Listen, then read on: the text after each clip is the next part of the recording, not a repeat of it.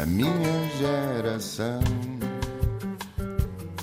Ironizou o coração, alimentou a confusão, brincou às mil revoluções, amando gestos e protestos e canções pelo seu estilo controverso. Este país também é para novos e é por isso que recebemos em estúdio a pessoa mais diplomata, mas não diplomata, pelo menos oficialmente, que vamos conhecer. Na diplomacia portuguesa defende uma política externa feminista. Chamo por isso a atenção do Ministério dos Negócios Estrangeiros e peço também a atenção do Ministério da Defesa Nacional para a conversa que se segue. Tem 25 anos, estudou no Reino Unido, em Essex e em Londres, onde foi a primeira e única portuguesa a completar o mestrado em Mulheres, Paz e Segurança pela London School of Economics. A motivação e a impaciência levaram levaram-na aos palcos da NATO em 2022, ora na Cimeira da Juventude, ora na Conferência do Comitê da NATO para a Perspectiva de Género. Antes disso, em 2021, venceu a primeira edição do Prémio Direção-Geral de Política de Defesa Nacional, atribuído na altura pelo ministro Gomes Cravinho. Aproveitou o momento para colocar o dedo na ferida, sem medos e meias palavras, através de um ensaio que denuncia o que falta ser feito e como o governo deve agir na próxima década no que toca à Agenda Mulheres, Paz e Segurança, um dossiê que parece ocupar-lhe a mente e o coração todos os dias. Maria Luísa Moreira, muito bem-vinda. Obrigada. Eu estou muito longe da verdade. Mulheres, paz e segurança ocupa que percentagem da tua energia vital?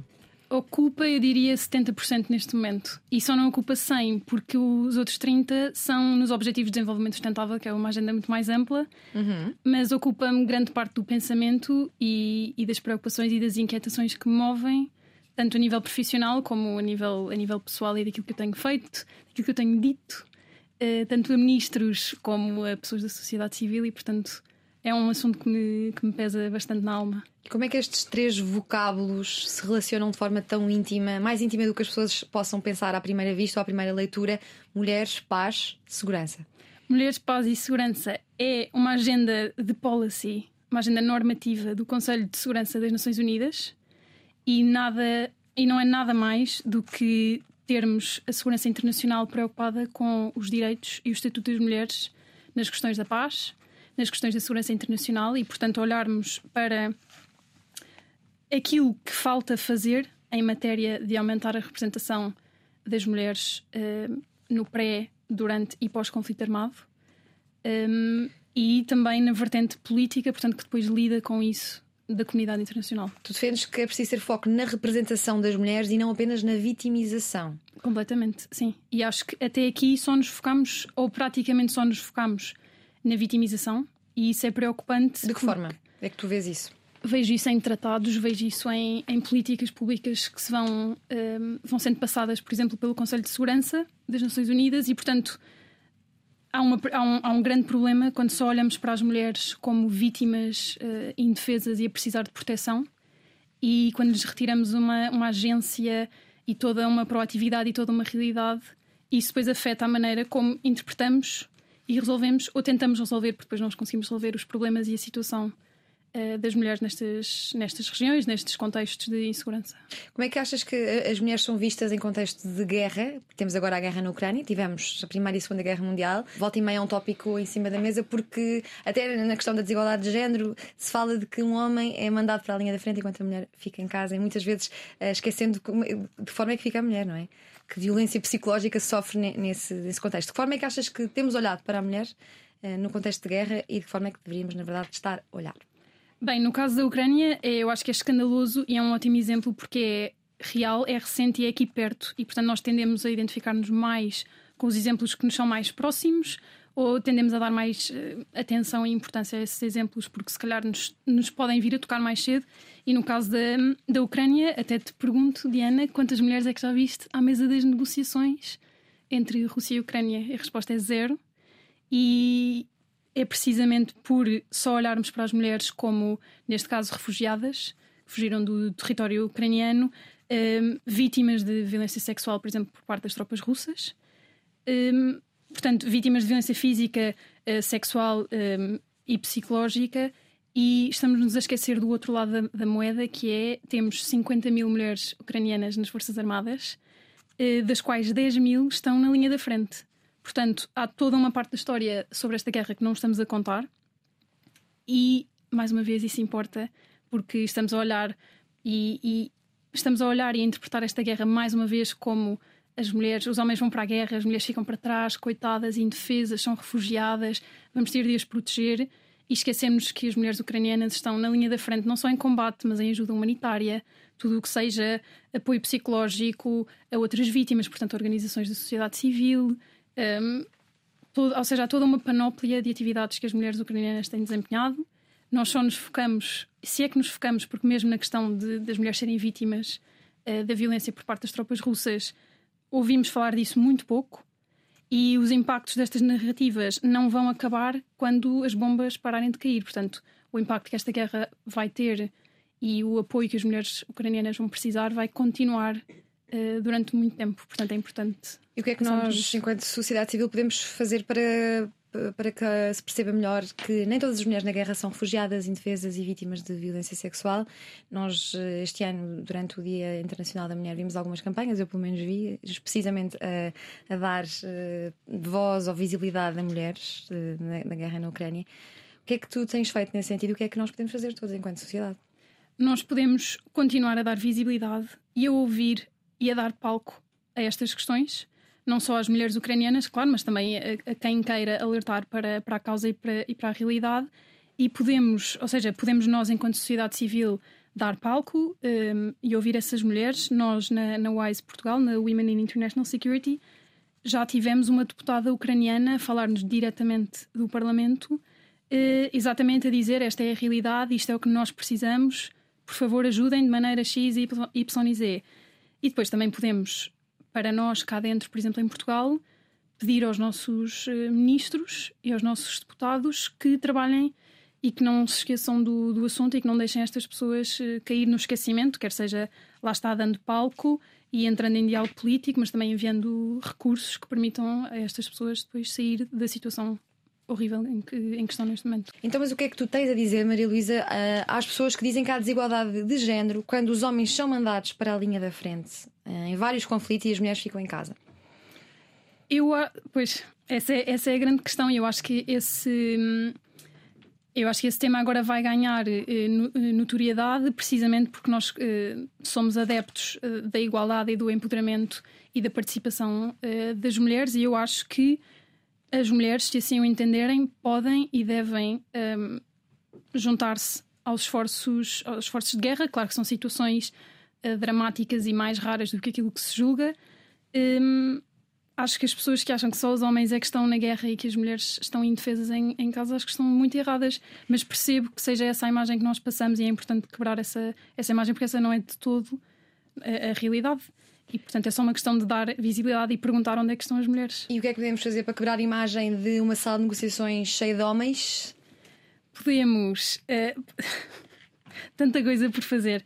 Podemos começar a ter mais coragem política e a chamar as coisas pelos nomes e a exigir mais mulheres em, em cargos de poder uh, político e, portanto, queremos trazer. Queremos criar espaço para que as mulheres se sentem à mesa e, se for preciso, repensamos numa mesa nova. Portanto, não queremos necessariamente que uma mesa de homens abra um espacinho para ter uma cadeira para uma mulher. Se for preciso, eh, repensamos tudo, arranjamos uma mesa nova, trazemos mais mulheres e permitimos que elas participem de forma, de forma plena e sem, e sem barreiras. O que é que tu foste dizer no palco da NATO na Cimeira da Juventude em 2022, ano passado? Que discurso foi este, Maria Luísa? Esse discurso surge, ou seja, isto foi uma cimeira pré-conceito de Madrid, e eu fui uh, precisamente exigir à NATO, portanto, falei, tive um discurso de um minuto e meio, foi uma coisa curta, mas em que exigi precisamente que a NATO, enquanto um, pilar da nossa segurança, da segurança transatlântica, se preocupe mais com estas questões e que, portanto, acho que devemos um, desconstruir esta imagem tradicionalmente masculina da defesa. E acho que a NATO tem uma responsabilidade acrescida nessa nesse esforço e, portanto, tem de institucionalizar algumas destas preocupações e passar, portanto, da política e da teoria para depois a prática e para ver se conseguimos aumentar os nossos 12%, acho que é a média, de mulheres nas Forças Armadas da Aliança. Tu apresentaste também a conferência do Comitê da NATO para a perspectiva de género. Em que é que consiste esta conferência? Essa conferência é anual e é organizada pelo, pelo pilar militar da, da NATO Este, ou seja, o ano passado ainda foi uh, liderada por uma portuguesa, pela Tenente Coronel Diana Moraes, que é também uma grande, uma grande amiga e uma grande mentora. E, portanto, foi precisamente. Uh, foi, já foi a seguir ao conceito de Madrid, mas, portanto, discutimos alguns desses passos que é preciso, que a NATO deve, deve fazer de forma a, a conseguir também a própria NATO ter mais mulheres, permitir que as mulheres participem de forma significativa e desconstruirmos de uma vez por todas aqui este embaraço que é só termos homens uh, na defesa. E no ensaio uh, original que submeteste para o prémio que acabaste por ganhar da Direção-Geral de Política de Defesa Nacional, 10 mil caracteres, não era? 10 mil palavras? 10 mil palavras. 10 mil palavras. O que é que tu escreveste que te levou a ganhar o prémio? Dizias-me que meteste o dedo na ferida. Meti o dedo na ferida e sem medos e exigi. Um, portanto, a Agenda Mulheres, Paz e Segurança foi adotada há 23 anos, foi no ano 2000. Na Revolução 1325. Exatamente. Exatamente. Eh, essa resolução foi passada no ano de. foi adotada no ano de 2000. Portanto, temos duas décadas, de trabalho insuficiente, uh, em atraso, a uma velocidade questionável, e eu exijo agora que até 2030, portanto, na próxima década dessa agenda, que se faça um esforço, um esforço maior. E eu propus, acho que, acho que pela primeira vez, a Prémio Nacional, a adoção de uma política externa feminista pelo, pelo Estado português. E claro que foi um prémio para, para a defesa, portanto eu foquei-me na, na, defesa, mas a defesa enquanto parte integrante da, da, política externa, isso depois tem todas essas ramificações. E como é que deve então o governo agir na próxima década? O governo deve um, aumentar a sua coragem política, deve simbolizar politicamente que, que, torna, que quer que a igualdade de género seja uma prioridade de princípio, meio e fim para qualquer política pública da sua política externa. E, portanto, não é só promover a, a igualdade enquanto princípio, porque o Estado português já o faz, não é? Somos uma democracia liberal, claro que isso é um dos nossos, a igualdade é um dos nossos valores, mas é importante que a igualdade passe a ser centrada pré, durante e após a elaboração de qualquer política pública e que esses recursos sejam alocados, portanto, todo esse processo. E é uma mudança, é uma mudança radical um, de, política, de política externa e é um esforço que Espanha, Suécia, Canadá, Luxemburgo e outros países, mas de uma maneira um bocadinho diferente, o, o México e o Chile também já se também já se comprometeram a adotar e, portanto, acho que Portugal tem as condições para, para o fazer. Esta tua proatividade em relação às relações internacionais à União Europeia já não é só da licenciatura, antes mesmo no secundário, num concurso My Hero, que, em que nem sequer foste selecionada por uma professora tua de inglês, resolveste participar e ganhar. Uh, tinhas que debater na altura assuntos europeus no Banco de Portugal. Sim, uma coisa um bocadinho aleatória. Era a perspectiva dos, dos jovens sobre. Isso é curioso. Como é que tu resolves avançar, participar nesse concurso quando nem sequer tinhas sido pré-selecionada pela, pela tua professora? Quando muitas vezes um dos principais problemas que ouvimos em relação à participação de mulheres é de, é de facto é, o síndrome de impostora que muitas de nós temos e que muitas vezes nos impede de, de avançar com as nossas ideias para a frente. Portanto, tu aqui, no 12 ano, já ainda muito nova, já demonstravas aqui uma vontade de, de avançar sem medos. Certo, eu acho que é precisamente pela síndrome de impostor e por ser uma jovem mulher que tenho de pedalar uh, mais. Tenho de pedalar um pedacinho extra e muitas vezes, se não for eu ou outras raparigas da minha idade, se não for eu a acreditar em mim própria, se não formos nós a fazer esse, esse, esse esforço pelo, pelo nosso percurso e pela nossa, pela nossa crença de que pertencemos a estes sítios e de que podemos participar se quisermos, acho que às vezes se não formos nós, não, não vai ser ninguém. Nesse caso é, específico, foi, foi precisamente uma afronta ao meu ego e à minha. Sim, como é que reagiu a tua professora de inglês e, na verdade, o que é que tu escreveste neste ensaio em inglês que apresentaste ao Banco de Portugal Sim. com apenas 16 anos? A minha professora, na altura, foi, foi muito divertido, portanto, o que aconteceu foi eu não fui selecionada. Era, era tudo anónimo, mas eu não fui, não, não me foi dito para me candidatar e eu achei. Uh, Perguntei-me porquê, não é? Se é anónimo e qualquer pessoa se pode candidatar, e eu quero participar neste, neste programa, porque não? Portanto, candidatei-me, era anónimo e depois acabei por, por vencer. E na altura a minha professora, eh, de facto, eu acho que também surpreendeu a ela uh, o poder de lá estar, de nos defendermos a nós próprios. Eu acho que ela não, não estaria à espera que alguém tivesse a audácia de, de concorrer a prémio de qualquer forma. E portanto, acho também para ela foi surpreendente e acho também foi uma lição e isto é importante para os professores, não é? De quem é que encorajamos e de quem é que deixamos uh, de fora. É preciso ter atenção a isso. E na altura, na altura dei só, quer dizer, uma coisa muito, muito ingênua e muito. Na altura tinha, tinha 17 anos, acho eu. Foi só como é que, eh, porque é que a União Europeia deve ouvir mais, mais os jovens? Foi, foi por aí, era uma coisa curta. Mantiveste essa ideia quando conheceste a diretora do Público da Altura, Bárbara Reis, numa visita ao público, dizendo que os jovens deviam escrever mais nos jornais, e neste caso, com 17 anos, é mais jovem do que este programa uh, pretende representar. Um, achas que a sociedade tem então mais a, tem a ganhar a ouvir mais mulheres e mais jovens? Acho, claro que sim. E na altura fui, fui ao público, lá está, e achei aquilo genial e sempre tive grande grande exposição à leitura e à, e à escrita, e portanto lembro-me de, de, ir ao público e pensar: mas por que razão é que eu não posso expor aqui as minhas, as, as minhas opiniões? Só pela minha idade, portanto, sou desqualificada porque tenho uh, eh, 17 anos, mas eu tenho coisas a dizer. Podem ser coisas ingênuas, mais uma vez, e coisas criticáveis, mas também faz parte do processo de crescer ganhar essa, essa exposição, essa, se calhar, estaleca de poder expor aquilo que eu penso e, e poder ser, ser debatido. E, e, portanto, na altura, sim, enviei. Cheguei a casa depois dessa visita à, à redação e, e escrevi à, à diretora do, do, público. Sim, e é uma forma também de incentivar os jovens a participar civicamente de, desde, desde cedo. Um, de onde é que vem esta tua vontade de participar tão cedo? Uh, tu já na, na, altura de escolheres o, o, curso do ensino superior mostraste muito uh, indignada porque é muito cedo. Eu partilhava da mesma indignação na altura. É muito cedo para decidirmos logo aquilo que vamos querer ser para o, para o resto da vida. Achas que o nosso sistema de educação uh, está pronto, preparado, adaptado a criar mulheres uh, que queremos em palcos ou em mesas de negociação?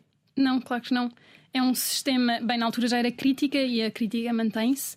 Uh, acho que é um sistema que nos dá pouca liberdade uh, para a autodescoberta, para o nosso desenvolvimento e para podermos expor aquilo que que gostamos ou, ou, de ir explorando se gostamos ou se não gostamos, e é importantíssimo poder escolher e perceber que não é por aqui que eu vou, não é por aqui que eu quero ir, e toda a minha vida eu acho que tem sido precisamente essa, essa lição. E o nosso sistema, claro que não está preparado e claro que não fomenta isso, é um sistema que nos obriga a escolher com essa idade. Uh, quer dizer, se eu hoje aos 25 anos não sei o que é que quero fazer para o ano, uh, ou se não sei ainda que carreira é que quero, imaginem uh, vocês o que é que eu pensava aos 15 anos, quando me fui obrigada, quando fui obrigada a escolher uma área e, portanto, claro que esse que é um, claro que por ser um sistema uh, rígido uh, que não nos permite, portanto, por exemplo, ir para ciências, mas manter uma cadeira de humanidades. Claro que é a partir de um sistema que nos vai limitar a nossa individualidade. Sim, e não encontraste isso quando aos 18 anos foste para o Reino Unido? Encontrei. O contrário.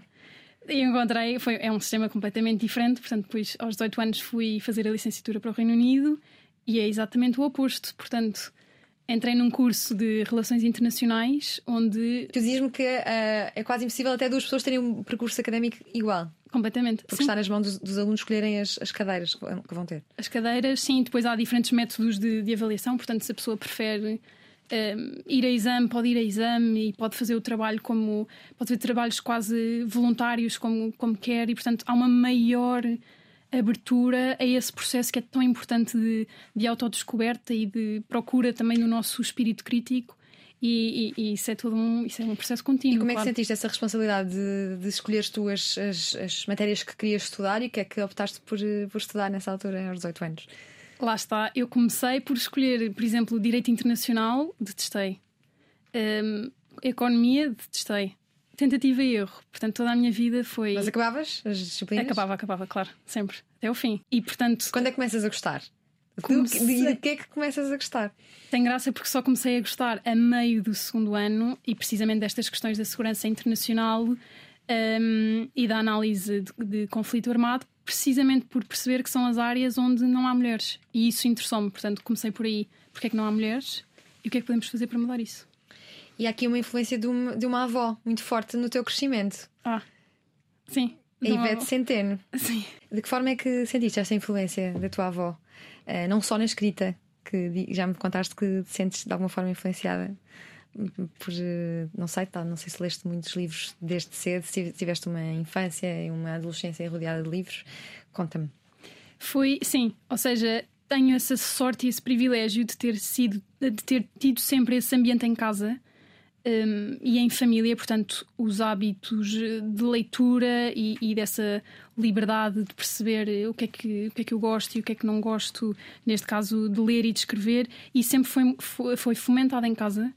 E isso para mim foi uma grande sorte e, uma, e, um, e um grande privilégio que me moldou uh, a vida toda, e portanto eu não acho que tenha lido acima da média, não acho que seja culta acima da média, claro que não, mas houve sempre uma influência muito, muito forte e, e sempre e a minha avó sempre me pôs à vontade para escrever sobre o que eu quero escrever e escrever como quase como arma de para mudar o mundo. E é isso que eu continuo a fazer hoje em dia. E nesta tua adolescência intensa, impulsiva e bem vivida, sempre muito centrada na, na descoberta de quem eras, como é que isto se consegue?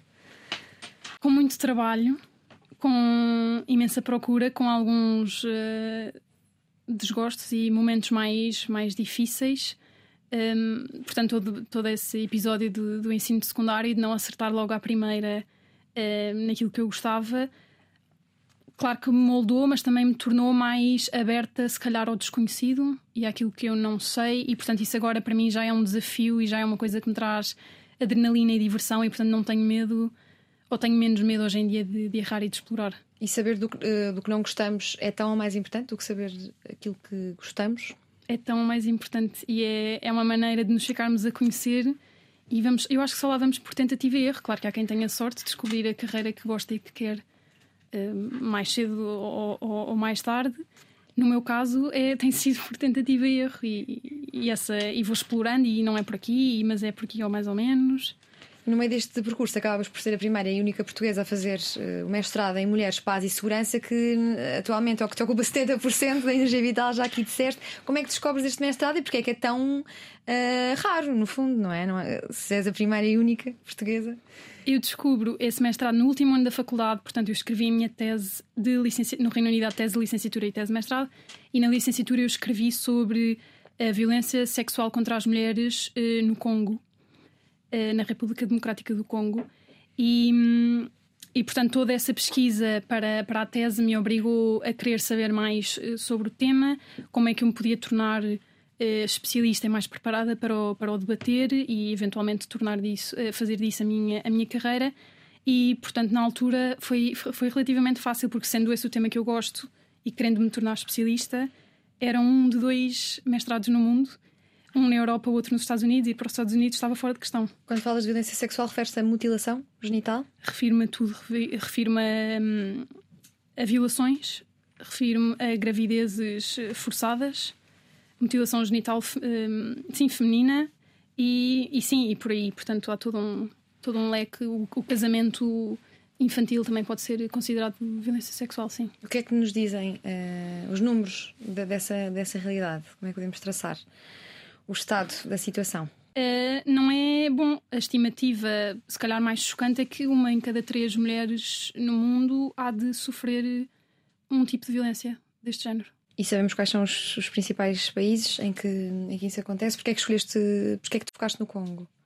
Os, os principais países em que isso acontece são países normalmente uh, em conflito, ou, ou, com uma instabilidade uh, prévia, ou, ou, isto depois acontece muito durante, durante conflitos, por isso é que já ouvimos falar disso agora na invasão uh, russa, mas uh, também temos episódios de mutilação genital feminina, por exemplo, em, em Portugal, na, na, Europa, portanto não é preciso ir longe para perceber que as violações dos direitos das mulheres são universais praticamente. E tu entras por esse tema um, um pouco duro, o que é que te faz ficar e gostar desse tema?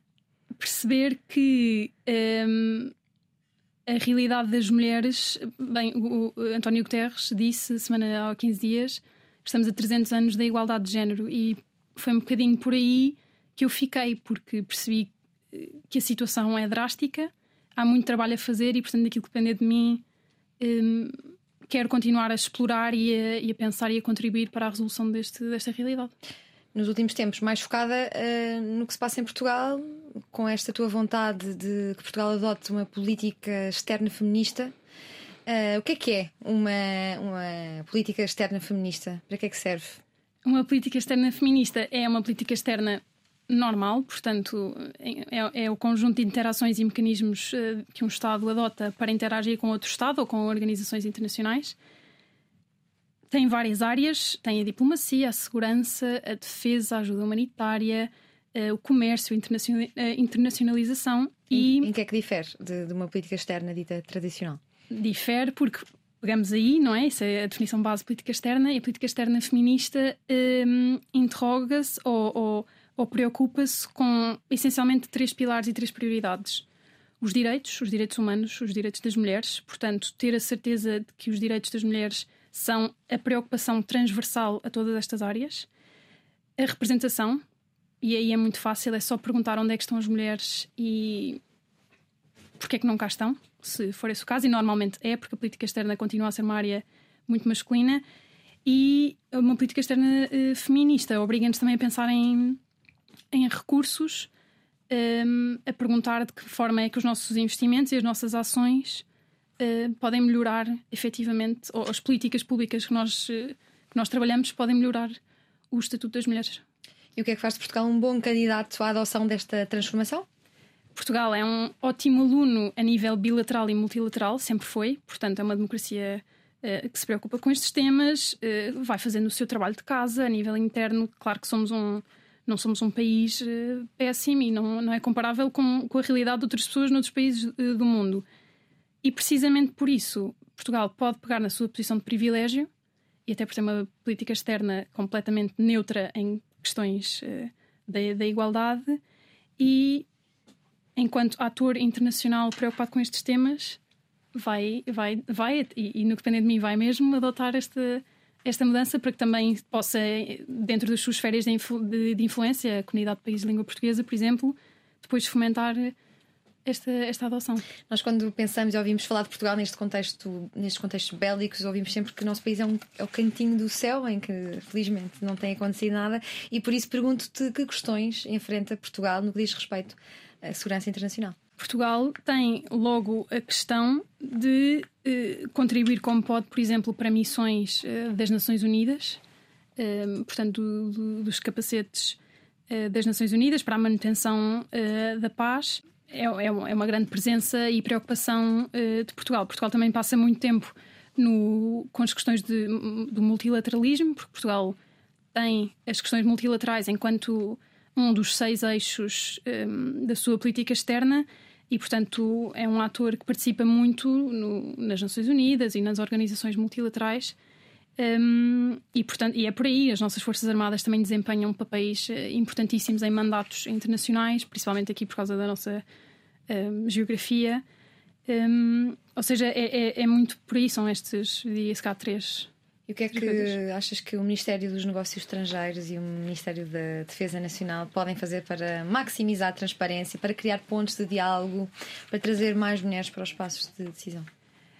Os nossos ministérios podem começar a pensar em primeiro tudo, uma vez adotada uma política externa feminista, isto quase que se torna natural, porque é uma exigência quase de de princípio, de, na teoria, em que no, os nossos atores políticos se tornam mais próximos da sociedade civil, e aqui a sociedade civil surge como um conjunto de atores que pode e deve informar as nossas políticas públicas, porque temos este hábito de fazer as coisas uh, top-down e, portanto, trazer a, a sociedade civil permite-nos, claro, fazer esse top-down na mesma, mas também aqui uma, um, uma ação uh, quase de terreno para a vertente política e, portanto, acho que devem, acho que os nossos ministérios devem seguir os passos, por exemplo, do, do Canadá, em que cada vez que há uma revisão de um conceito estratégico, seja agora recentemente acho que foi o da defesa nacional uh, do Canadá, abrir espaço e pontes de diálogo com a, com a sociedade civil, quer seja um grupo de acompanhamento dessa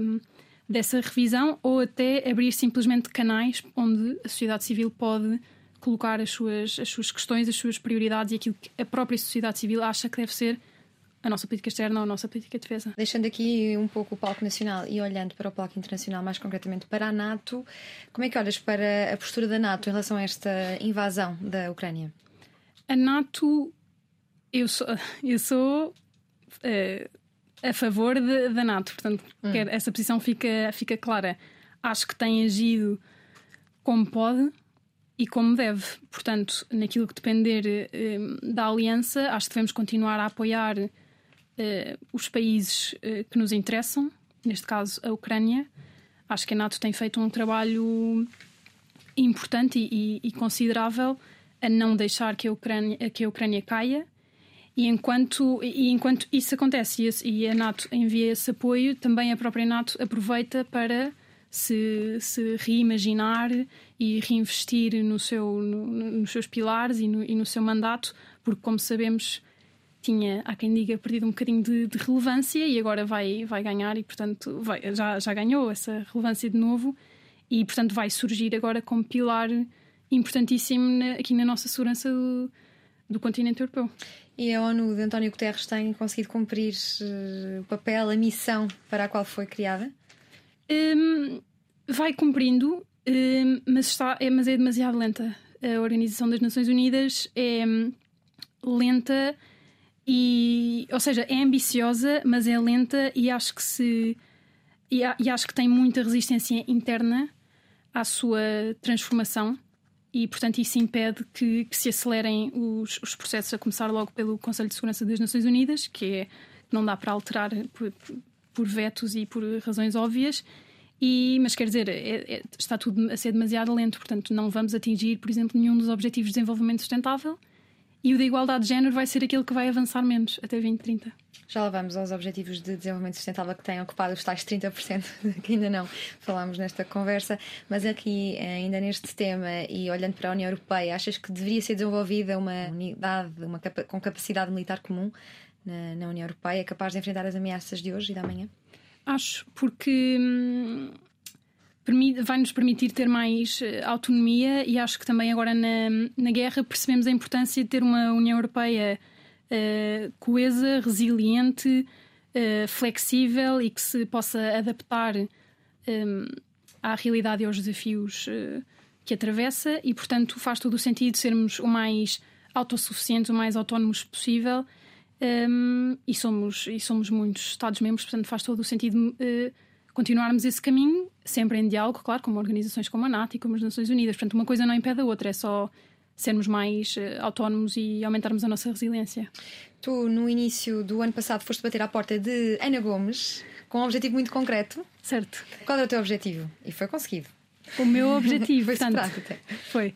Um, ehm, bati à porta da, da embaixadora Ana Gomes porque ela tem uma organização da sociedade civil chamada WISE, Women in International Security, um, e, portanto, eu, uma vez regressada de Londres uh, e com este mestrado que me abriu imensas portas, percebi que uma das minhas missões, pelo menos agora num futuro próximo, é o de animar esta conversa em Portugal. E, portanto, bati à porta e disse: Esta é a minha missão, eu gostava de fazer isto consigo, ao seu lado. Portanto, não há assim tantas mulheres em Portugal, se calhar contas por uma mão, uh, que se foquem nestes temas tão proativamente um, como ela. E, portanto, e, e consegui, juntei-me e temos feito um trabalho divertidíssimo e importante, precisamente da perspectiva da sociedade civil, sempre com olho crítico ao poder político. E Como é que é trabalhar de perto com Ana Gomes? É incrível, principalmente pelo gap geracional que há entre nós. Um, e, no entanto, somos perfeitamente capazes de ter, construir esse diálogo e perceber que as coisas só lá vão por, por pontes e por um reconhecimento de que os problemas que atravessamos são comuns e não vale a pena fazer distinções. Era a candidata que apoiavas nas últimas presidenciais? Era. E ficaste triste então, por não, Fiquei não ter sido eleita? Fiquei, sim. Precisamos de ter uma mulher presidente? Então não precisamos. Para, quando? Era... Para quando é que vamos ter uma, uma Presidente da República mulher ou uma Primeira-Ministra já agora? Eu tenho, ou as duas? Ou as duas. Eu tenho alguma urgência. Eu não vou esperar 300 anos, como o António, como o António Guterres disse. Eh, recuso-me. Portanto, no que depender de mim, lá estarei para aplaudir, da mesma forma que aplaudi a ministra Helena Carreiras, a nossa primeira ministra de Defesa. Hum, eu diria o mais rápido possível, por favor. E mulheres com perfil adequado para, para candidatas à presidência da República, além de Ana Gomes, Marisa Matias, Maria de Belém. E na verdade podem ser jovens, a partir dos 35, não é? Podem ser jovens. Legalmente. Sim, uh, tinha de pensar, tinha de pensar um, um bocadinho e não, e não me querendo comprometer. Uh, e depois eh, queimar aqui algumas amizades. É que na fila para as próximas já temos vários homens. Para as próximas presidenciais, mulheres. além de, de Ana Gomes e Marisa Matias, ainda não, não ouvi nenhum, mais nenhum nome pairar. E gostávamos que isso mudasse. E gostávamos portanto... muito que isso mudasse. Daí estar aqui a pensar em, em voz alta Sim. contigo. Temos agora uma Ministra da Habitação com 34 anos, que para mim também dá alguma, alguma esperança, porque de facto em Portugal ainda não é a, a regra, não é? Sim. Termos mulheres em cargos de, de liderança. Ana Gomes inspira-te de alguma forma nessa liderança feminina? Naquilo que deve Inspira- ser uma sim. liderança feminina? Inspira-me a não ter medo de defender o que eu defendo e de dizer o que penso. E, portanto, hum, como deves calcular, vir a público dizer que Portugal deve adotar uma política externa feminista não é uma coisa. Ou seja, tem, tem o seu peso, tem a sua responsabilidade e ela inspira muito nesse, nesse sentido. Portanto, se, se eu acredito e defendo uma coisa, por que não ir a jogo e aprender nesse, nesse processo? E nem só de mulheres se faz a tua vida. Neste momento tens um homem muito presente da tua vida que é o engenheiro Jorge Moreira da Silva, eh, no qual és assessora dele agora neste momento, não é? Para os Objetivos de Desenvolvimento Sustentável. Em quem consiste este teu trabalho que é muito recente, começou este ano? É muito recente, sim. Trabalho na plataforma para o Crescimento Sustentável, uma associação cívica, portanto, da, da- da sociedade civil.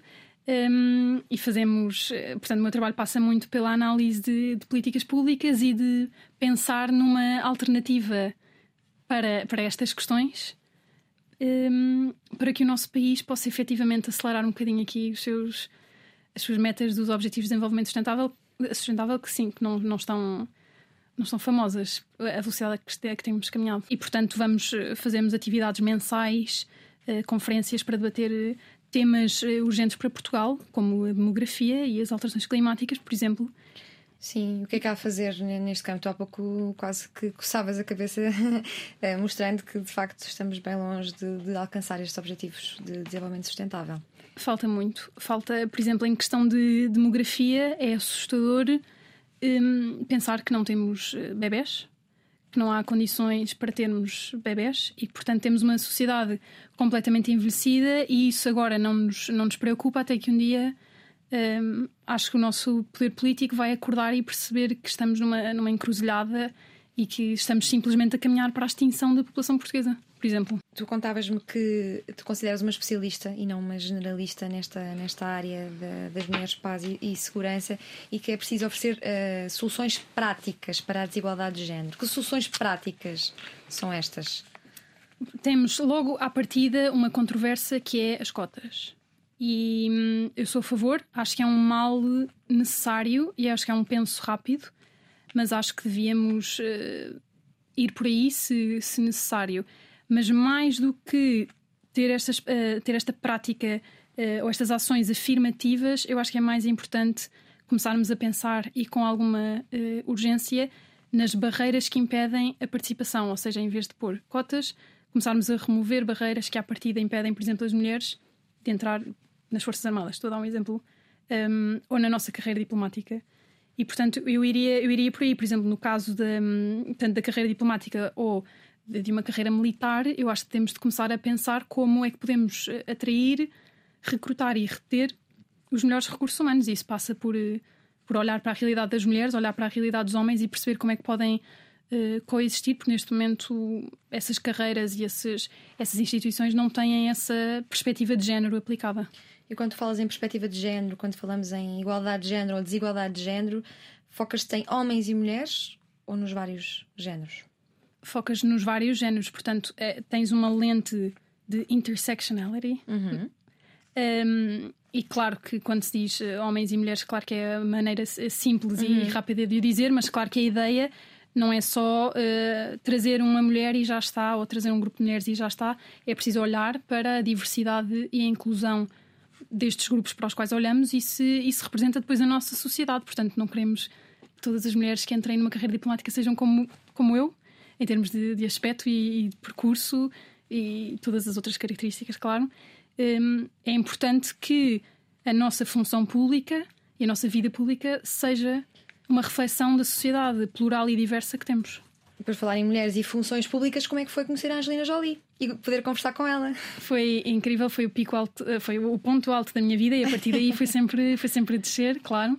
Hum, foi um grande, não, foi um grande, foi um grande privilégio, foi incrível na altura porque a minha turma de mestrado já era pequena, éramos 20 eh, alunas de mestrado E nesse dia, nessa aula, portanto, aquilo foi tudo super secreto e marcaram-nos uma aula de repente para o dia seguinte às nove da manhã. Claro que por ser às nove da manhã quase ninguém foi. Mal, sabiam Mal. eles, não é? Exatamente. E, e só aparecemos seis. E portanto estivemos numa salinha com, com ela. ehm, a debater, na altura, era, era a situação do, do Afeganistão e o trabalho que ela tem feito em campos de, de refugiados, e foi incrível. E lembrou-me muito que todos nós temos, todos nós somos humanos e a pessoa pode ser a, a pessoa mais no topo do mundo, como ela é, claro, e todos temos uma dimensão eh, emocional, uma, uma dimensão que nos liga a, todos, eh, e foi muito, foi muito interessante e foi uma grande honra conhecê-la, claro. E lembras-te do que é que conversaram? Os principais Conversámos- temas? Sim, ainda bem que ela não vai ver este programa, porque eu agora Ela vou- não percebe português. Ela não percebe. de contratar alguém para Exatamente. Ela, hum, sim, ela na altura falou precisamente muito da, hum, da vitimização das mulheres e, portanto, e não falou só, que eu acho que é uma coisa importante, não falou só das mulheres que ela vai conhecendo, por exemplo, nestes eh, campos eh, de refugiados, falou também da sua própria eh, situação, lá está, de pessoa que aparentemente tem tudo e depois, quando olhamos eh, com atenção, na verdade, foi uma pessoa que passou por episódios de, de violência e de abuso e que fala disso abertamente e de como isso a permite ou lhe despertou o interesse de estender a mão e ajudar outras mulheres nessa, a sair dessas Sim, situações. parece que andamos aqui em círculos, mas a indignação que mais se tem movido é justamente é, é o discurso político que eh, se tem focado eh, na tal vitimização que falavas agora mesmo. De alguma forma, quem é que tem a responsabilidade nesta vitimização? São os órgãos de comunicação social? São os- as embaixadas dos vários países? Quem é que pode efetivamente fazer com que a mudança aconteça? Eu acho que temos a mudança tem de vir do ponto mais alto e neste caso, e, e estou a falar destes temas específicos, portanto, de paz e de segurança internacional, a grande responsabilidade é do Conselho de Segurança das Nações Unidas, que a partir do momento em que faz uma agenda em que metade das resoluções são sobre a, a- a vitimização das mulheres hum, em conflito armado, ou seja, a sua esta narrativa de que elas só são vítimas, eh, por exemplo, de, de violência sexual, logo aí à partida, em que temos um, um mecanismo internacional que faz esta narrativa e que cria esta imagem e que retira a agência eh, das mulheres, isso depois dissemina-se por tudo o que é política nacional, multilateral, essa linguagem é adotada a partir daí depois chega, chega a nós eh, facilmente e à nossa política nacional. E tu, Maria Luísa Moreira, olhando para o futuro, onde é que tu te vês a poder efetivar melhor a mudança enquanto assessora de quem consegue ter as mãos na massa de forma mais imediata, enquanto eurodeputada, lá está a pessoa que já que tem que pode pôr as mãos na massa, embora com algumas sempre com alguns pruridos pelo meio, ministra, deputada, investigadora, onde é que tu vês, onde é que tu gost- gostarias de estar e onde é que vês que a mudança pode eh, ser efetivada? Eu acho que eu acho que vou passar por várias fases hum, e portanto não sei não sei no imediato eh, onde é que eu vou parar. Acho que vou passar por várias lá está pelo processo de tentativa e erro e para ir absorvendo várias várias dimensões. Portanto neste momento sou de sociedade civil. Não digo que um dia não venha a ser, por exemplo, diplomata e Concorrendo ao, ao- sim tentando eh, aos adidos da embaixada. Adidos na embaixada, não digo, não digo que não, é uma possibilidade e eventualmente, claro, só se muda as regras quando se é responsável pelas regras e se um dia tiver de ser ministra dos negócios estrangeiros para implementar uma política externa feminista, lá estarei a concorrer e a tentar, claro. Identificaste com o trabalho, por exemplo, de Augusto Santos Silva, enquanto Ministro dos Negócios Estrangeiros durante tanto tempo? Eh, acho que teve, acho que foi uma pessoa que fez o seu papel naquela, naquela altura, sendo que Portugal tem sempre esta postura do, do bom aluno e, portanto, não, não levantamos a, a voz e não questionamos muito. E eu acho que não fazia mal agora. E o Ministro Gomes Cravinho já é um bocadinho essa pessoa, um bocadinho com mais genica e sem medo de pôr alguns dedos nas feridas, assumo e de dizer as coisas mais como elas são. E Portugal acho que tem de começar a ter esta esta genica, esta atitude na, na cena internacional. Se pudesses mudar algo imediatamente nesta agenda Mulheres, Paz e Segurança, o que é que tu mudarias? Eu focaria eh, muito mais ainda em, na participação efetiva e plena das mulheres e acrescentava assuntos que vão em, afetar os, os direitos das mulheres num, num futuro próximo. Desde logo, agora começarmos a pensar quais é são as ramificações eh, de uma guerra na Ucrânia, por exemplo, o, a situação das mulheres, portanto, os homens hão de regressar da guerra, não é? As mulheres também, mas isto vai ter ramificações sociais uh, durante anos e anos. Logo à partida, por exemplo, uh, não há infraestrutura, organizações da sociedade civil sem, sem fundos e sem, e sem recursos, mulheres vítimas de, de, de violência e violência doméstica, isso é, um, isso é um, um dado conhecidíssimo. Portanto, no final da guerra, isso perpetua-se e, e outros assuntos, por exemplo, as alterações eh, climáticas e começarmos aqui a, a perceber como é que os problemas globais do nosso mundo estão todos interligados e não vale a pena escolhermos os nossos preferidos porque vamos lá sempre parar e são todos uh, dependentes uns dos outros. Estando tão ligado à temática da, da, violência doméstica, já tendo investigado e escrito sobre o assunto, como é que olhas para a forma como o país, Portugal, lida com, com este assunto e como é que protege as vítimas? Acho que, acho que ainda lida mal, portanto, não, temos, temos mecanismos. Hum, acho que falta fazer. Eh, eu, eu, acho que o nosso problema é mais de, de, cultura e de. É mais enquanto sociedade e, portanto, olhar para. Para, para a abertura de, de se poder dizer que se, que se é vítima e ter esse, e ter esse apoio um, imediato. Claro que não terá os recursos e, se calhar, uh, as leis que outros países mais uh, amigos uh, da igualdade de género ainda, por exemplo, penso na, na Suécia e na, e na, Finlândia, mas acho que vai fazendo o seu caminho, mas temos, falta fazer muita coisa, falta, falta pôr uh, políticas públicas centradas uh, nas vítimas, assegurar que há, que há condenações, um, proteção. Falta, falta muito. Tu desdobras-te em várias atividades, também és oradora. Recentemente estiveste na Marinha, no Dia Internacional da Mulher, a discursar para mulheres e homens, só mulheres? Para 140 homens e 10 mulheres. 10 mulheres. E qual foi, qual foi a tua estratégia? O que é que tu levaste? O que é que tu foste lá, lá dizer com tão poucas mulheres? Eu fui lá falar, curiosamente, do papel das mulheres na, na, nas questões da, uhum. da, defesa nacional e fui lá precisamente dar a minha a perspectiva da, da sociedade civil, o que foi, foi divertidíssimo e, portanto, eu nunca me imaginei aos 25 anos discursar para uma plateia de, de fuzileiros homens, não é? E, e ali estava eu.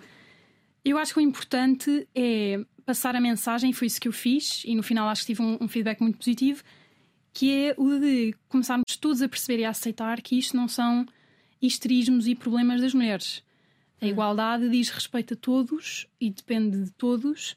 Um, e é essa a mensagem que, que eu tento passar. Ou seja, irrita-me, por exemplo, quando há um evento do Dia da Mulher e põem um painel de mulheres com uma mulher moderadora a falar para uma plateia de mulheres.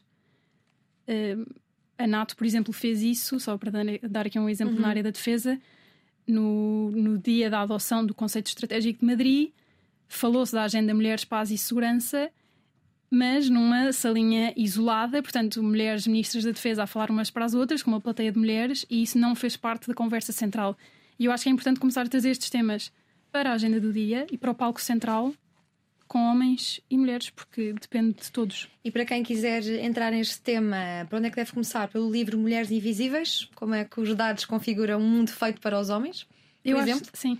Eu acho que a melhor maneira é, é perceber de onde é que vem a nossa, a nossa motivação para melhorar a situação, quer seja a ler, eh, sim, esse, esse livro, que é um livro fantástico, quer seja a acompanhar as notícias, quer seja a pesquisar dados. Faltam-nos dados, continuam-nos a faltar dados para percebermos um, a realidade e, o caminho que falta caminhar. E eu acho que é por aí, é, é, começar com uma, com uma indignação e deixar que essa indignação depois guie. Quando tu precisas de dados sobre estas temáticas que mais mexem contigo, onde é que tu vais? Vou com muita dificuldade. Uh, normalmente as Nações Unidas acabam por ser o, o a melhor fonte. fonte para estes dados, sendo que falta imenso. Portanto, o nosso MNE até há pouco tempo acho que não era eh, público ou assim tão fácil saber o número de, de mulheres na nossa, na nossa rede diplomática e, número, e muito menos o número de, de, embaixadoras e portanto nada disso nada disso existe em detalhe ou se existe não é público e isso está errado e portanto nós precisamos de dados para saber que caminho é que falta percorrer. As próximas eleições que vamos ter serão daqui a um ano, as eleições europeias. Eh, esta política externa feminista pode também uh, ser tema na, na campanha das, eh, das, das europeias de 2024? Um, pode, e eu acho que vai ser. Um, a União Europeia tem, já tem mecanismos e, e tem começado esta, esta narrativa, claro, com alguma resistência, como seria de esperar, mas já tem o seu plano, o seu GAP, portanto, o Gender Action Plan, que já toca nestas temáticas e há grupos de eh, grupos parlamentares, eh, portanto, do Parlamento Europeu que já, hum, que já se referem a esta, a esta temática eu acho que vai ser eh, cada vez mais comum à medida que mais países adotam esta, esta política. Portanto, é um tema quente e espero que, se calhar, daqui a um ano Portugal já tenha os seus 5 cêntimos para dar nesta conversa. Nasceu em Lisboa, filha de um físico teórico e de uma física aplicada. Na capital cresceu sempre rodeada de música, é neta e sobrinha de músicos de jazz, embora nunca tenha pegado num instrumento. Defende que quando fazemos as coisas sem esforço e com paixão, a vida flui mais facilmente e é por isso que pretende manter-se focada na adoção de uma política externa feminista pelo Estado português. Na licenciatura em Relações Internacionais, interessou-se pela importância da manutenção da paz, tropeçou na questão do Estatuto das Mulheres em contextos de instabilidade e insegurança e leu pela primeira vez a Resolução 1325 da ONU. Foi também nessa altura que percebeu que as mulheres foram sendo excluídas das narrativas, interpretações e soluções de guerra ao longo dos anos. Durante o mestrado, leu sobre violência sexual na guerra, o tráfico humano, as gravidezes forçadas, a violência doméstica e a invisibilidade social e política generalizada das mulheres e raparigas. Em 2022, entrou em contacto com a embaixadora Ana Gomes para dinamizar ainda mais a WISE Portugal, um projeto partidário dedicado a mulheres na área da segurança internacional Nacional, da qual é atualmente secretária-geral. No início de 2023, juntou-se full-time à Plataforma para o Crescimento Sustentável, onde é assessora de Jorge Moreira da Silva para os Objetivos de Desenvolvimento Sustentável, uma posição que lhe tem servido de rampa para o trabalho que fará no futuro. Nós cá estaremos para acompanhar o futuro da Maria Luísa Moreira, a quem agradecemos por toda a diplomacia e companhia na última hora de conversa na Antena 3 e na RTP3. Maria Luísa, obrigada. Obrigada, eu. Já está. O que vamos fazer?